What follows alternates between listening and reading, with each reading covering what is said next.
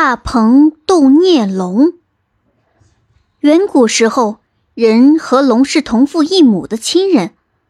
分家时，天被划成了两半，地被横切成两截，房屋、牲畜、森林等都被划成了两份，人一份，龙一份。人住在陆地上，龙住在海里。他们的父亲只留了一颗夜明珠作为传家宝。父亲定下规矩，他去世之后，这颗夜明珠就属于人与龙共同所有，谁也不得占为己有。龙的良心最黑，父亲一死，龙就把夜明珠盗去藏在了海底。接着，龙又不停地侵占人的地盘，最后。人被挤得只剩下一顶帽子那么大的天，只剩下能够容得一只马蹄的地。人去耕地，龙就派蟒蛇去咬；人去砍柴，龙就派秃雕去抓；人去背水，龙就派青蛙去扰。龙的心比锅底还黑，比毒药还毒，竟闹得接连几年。滴雨不下，土地都干旱的开裂了，什么也不能生长。人们太气愤了，都来商量对付龙的办法。大家都说，若要对付龙，只有去天上请来大鹏，否则很难取胜。于是，人们经过协商，选派了一名使者，代表大家到天上去请大鹏下来战胜恶龙。恢复他们以往和平安宁的生活。大鹏答应了使者的要求，立刻飞到地上来。人们热烈地欢迎大鹏，并且告诉他：“这孽龙非常狡猾，平时不常露面，但每逢初五或者十五的那天早晨，孽龙就一定会从海底出来。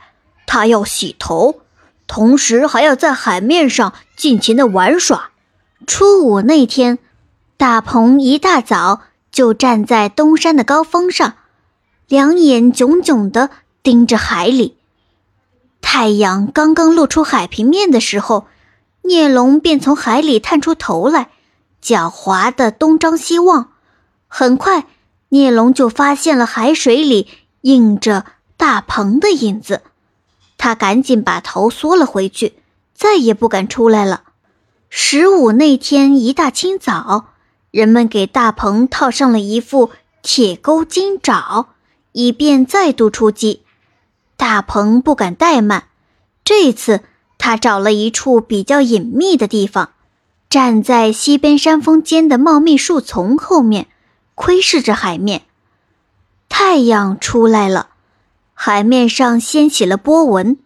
孽龙探出头来，他东瞧瞧。西望望，见海面平静，没有大鹏的影子，这才放心的拿出金盆、银缸、宝石梳子、碧玉面镜和珍珠簪缨，披散着长长的头发，撩着海水梳洗起来。